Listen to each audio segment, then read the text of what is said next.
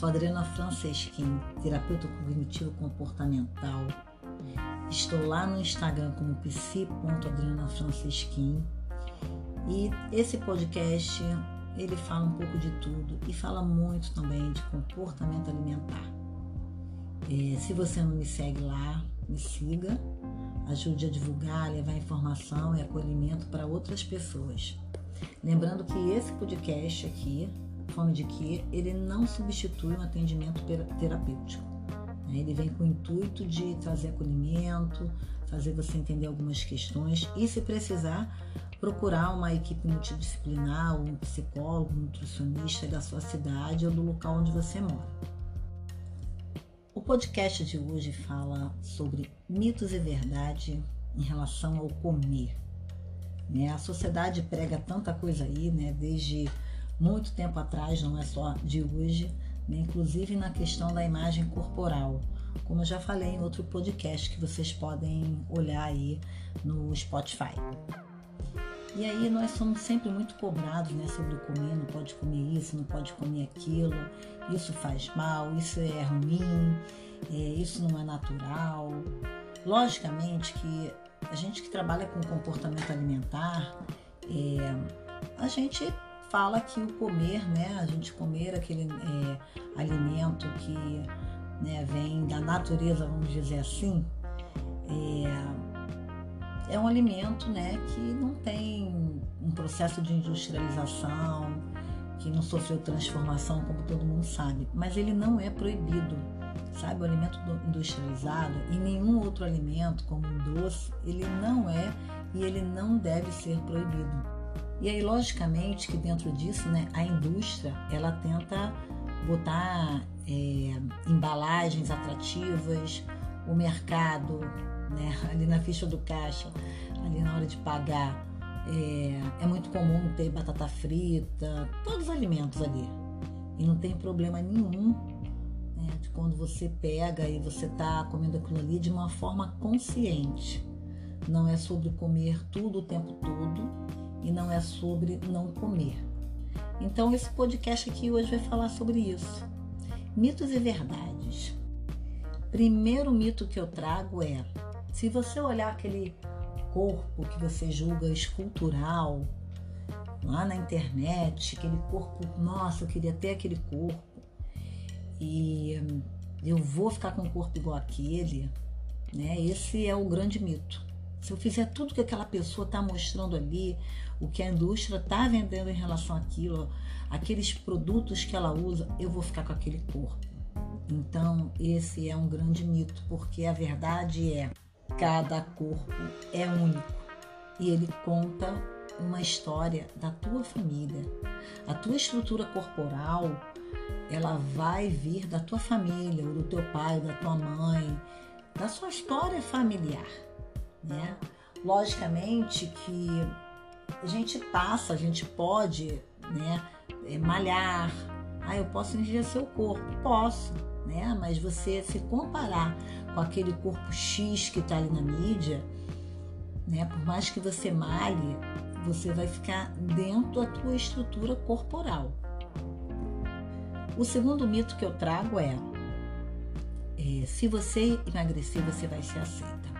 Caso contrário, você não vai ser aceita.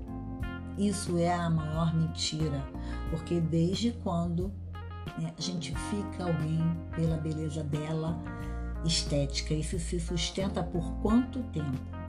A gente, logicamente, pode olhar uma pessoa bonita, se encantar, né? mas se aquela pessoa não tiver os valores que a gente idealiza, um jeito que a gente gosta, não tiver esses atrativos, engano seu, não é?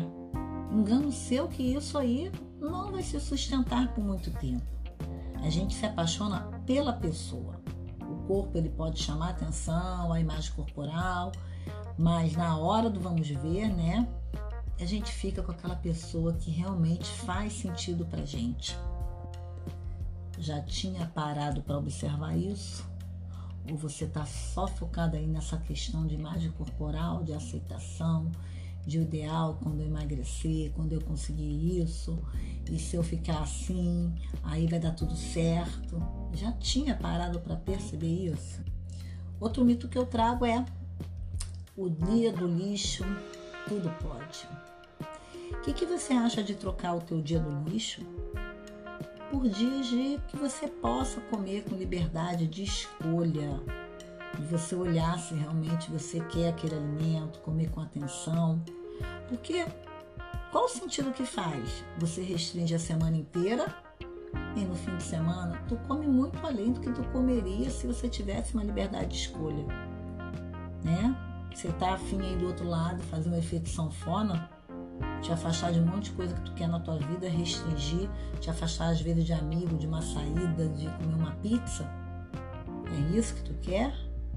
Ou você prefere comer ali, é, mais, de forma mais consciente, onde quando você comer uma pizza também tá tudo bem, né? E já que você comeu uma pizza, você não precisa comer pizza no outro, no outro dia, no outro dia, no outro dia. Você pode comer a pizza num dia e no outro dia tá com a sua alimentação ali que você gosta também. Eu acho que agora esse outro mito que eu vou falar é sobre fracasso é uma crença, né, que as pessoas trazem muito para o consultório, sem citar o nome de ninguém para não expor, não precisa, né? Isso está em livro também. É a crença que se eu não consigo controlar como um monte de pessoa controla, né? Que é dito aí que controla, né?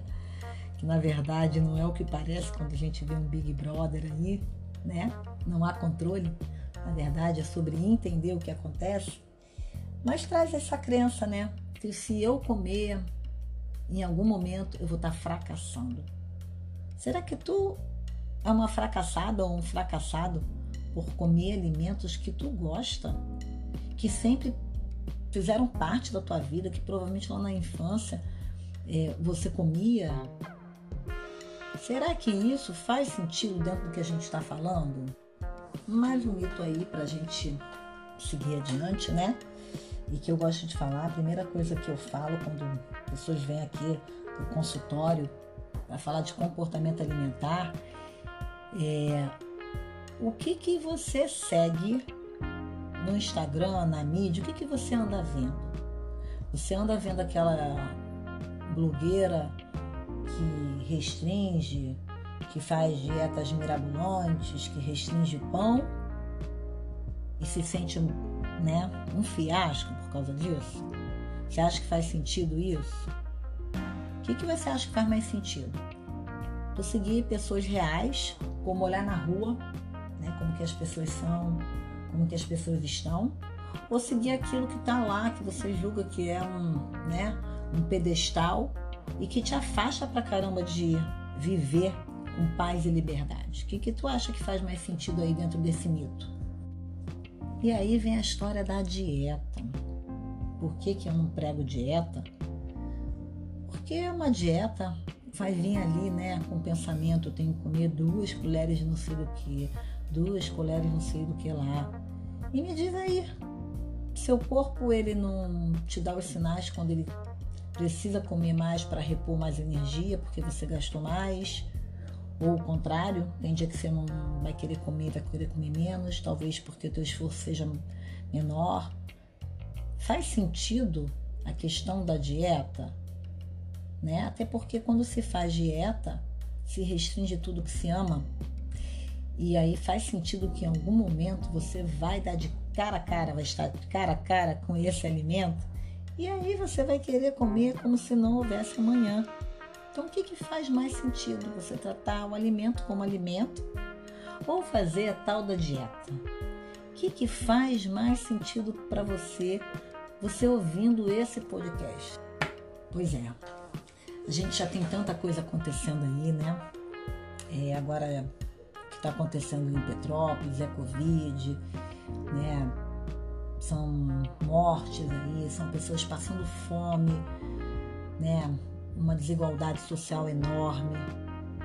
E aí quando a gente está falando da dieta, quando a gente se vai, quando a gente não existe mais, tudo isso que a gente vê aí na sociedade que é pregado nem faz sentido. Né? Nem faz sentido quanto tempo a gente perde com isso Continuo dizendo que quando eu trago essas questões, essas reflexões, não quer dizer que tu não tem que malhar, que tu não tem que se cuidar, que tu não tem que fazer teu cabelo, nada disso. Que você, ah, eu quero emagrecer, né? O meu objetivo é esse. Bem, eu posso querer emagrecer um pouco, eu posso querer fortalecer mais os meus músculos, eu posso, sei lá, quero cortar um cabelo diferente, botar uma cor diferente. Você pode tudo. Só que essa questão de comportamento alimentar, ela não pode ser a única e nem deve ser a única coisa da tua vida. Reflita aí sobre os mitos e verdades, um pouco do que eu trouxe.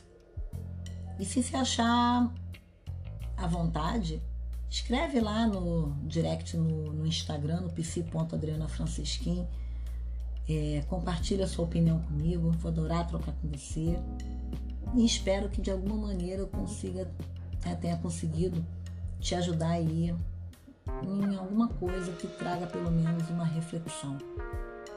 Até mais, um beijo enorme